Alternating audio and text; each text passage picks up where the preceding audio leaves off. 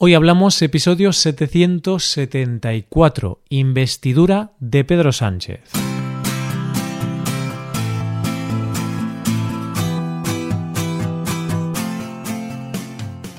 Bienvenido a Hoy Hablamos, el podcast para aprender español cada día. Ya lo sabes, publicamos nuestro podcast de lunes a viernes. Recuerda que los suscriptores premium pueden acceder a varias cosas. A la transcripción completa del audio, a ejercicios y explicaciones para trabajar vocabulario y expresiones y a un episodio extra del podcast cada semana.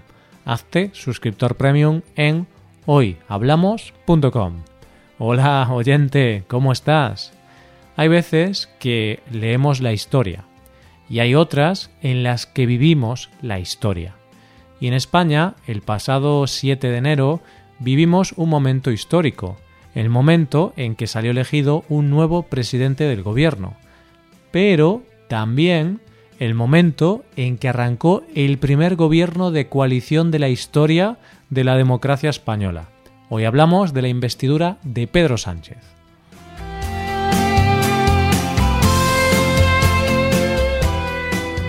Y por fin llegó el momento. tras varias elecciones, tras meses de incertidumbre, llegó el momento. Ya tenemos presidente del gobierno en España. Pedro Sánchez ha sido investido presidente. Pero no ha sido un camino fácil. Ha sido un camino difícil, largo y lleno de crispación y de presiones. Pero veamos cómo ha sido este proceso hasta llegar a la formación del primer gobierno de coalición de España. Primero vamos a situarnos en las últimas elecciones celebradas en nuestro país. En esas elecciones salió vencedor el PSOE, pero sin mayoría absoluta, por lo que necesitaba apoyos de otros partidos. Como ya hemos contado en otras ocasiones, después de los resultados electorales, PSOE y Unidas Podemos sorprendieron a todos los españoles firmando un acuerdo para un gobierno de coalición rápidamente y esto ya parecía el fin de todos los problemas. Pero esto en realidad era el inicio de un largo camino de negociaciones para lograr los apoyos necesarios y así conseguir los votos que dieran luz verde a este gobierno presidido por Pedro Sánchez. Para lograr esto solo había dos caminos posibles. O bien el PP y el resto de los partidos de derechas se abstenían y facilitaban el gobierno, o bien el PSOE tenía que pactar con los independentistas. Desde un primer momento, PP, Vox y Ciudadanos dicen que se van a oponer a la investidura. ¿Van a votar? No. Por tanto, el PSOE tenía que conseguir apoyos de otras fuerzas políticas, siendo los más complicados Esquerra Republicana, Bildu o PNV, todos ellos partidos nacionalistas, catalanes o vascos. Aquí ya comenzó el primer problema. La oposición, PP, Vox y Ciudadanos, decía que pactar con independentistas era algo muy malo para España y argumentaba que Pedro Sánchez se estaba equivocando al pactar con los independentistas, pues estaba poniendo en peligro la unidad de España. Pero claro, Pedro Sánchez tampoco tenía muchas más opciones. El caso es que empiezan las reuniones y los diálogos, y poco a poco Pedro Sánchez consigue apoyos de varios partidos.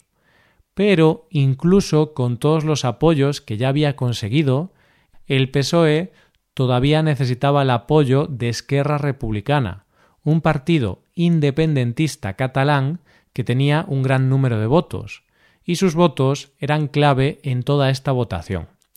Se reúnen un gran número de veces y no hay nada claro pero con el avance de las negociaciones, al final el PSOE logra llegar a un acuerdo con Esquerra, así que ya tenían los votos suficientes para poder gobernar.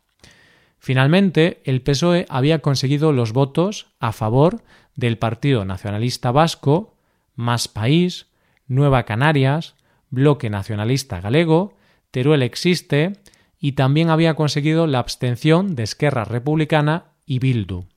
La sorpresa fue que la diputada del partido Coalición Canaria, Ana Oramas, decidió votar en contra de Pedro Sánchez, a pesar de que su partido había llegado a un acuerdo con el PSOE. Digamos que ella tomó la decisión de ir en contra de su propio partido y votar no. Esto fue bastante polémico, claro, porque la diputada de un partido debe acatar las decisiones de su partido, pues se supone que el partido político busca lo mejor para sus votantes. Antes de realizarse la votación, lo cierto es que hubo mucha presión de los partidos de la oposición para que alguien del PSOE votase en contra de su propio partido.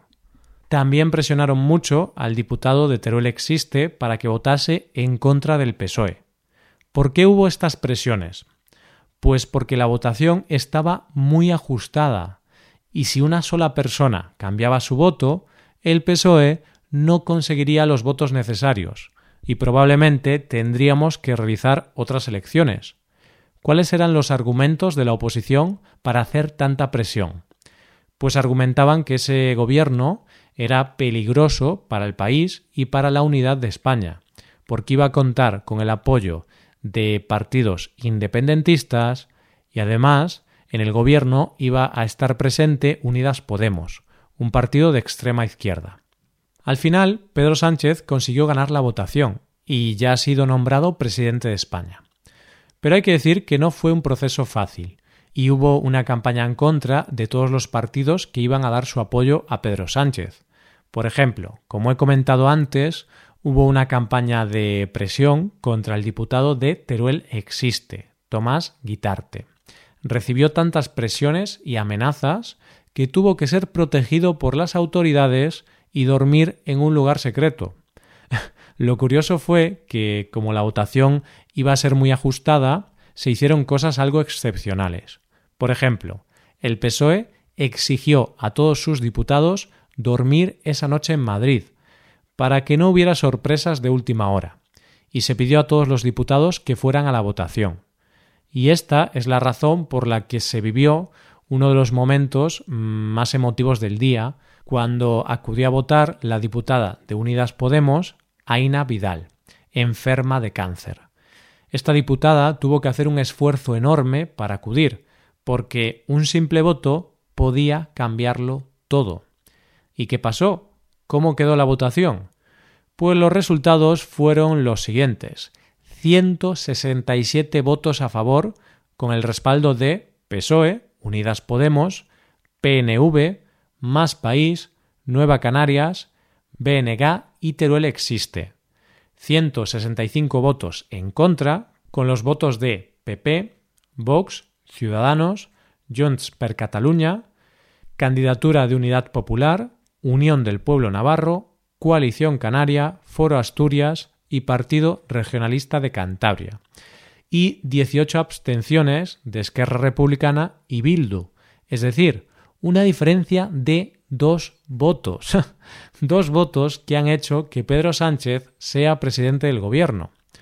Una vez salió el resultado de la votación hubo mucha emoción, sobre todo por parte de los diputados de Unidas Podemos, porque este partido es la primera vez que forma parte del gobierno de España.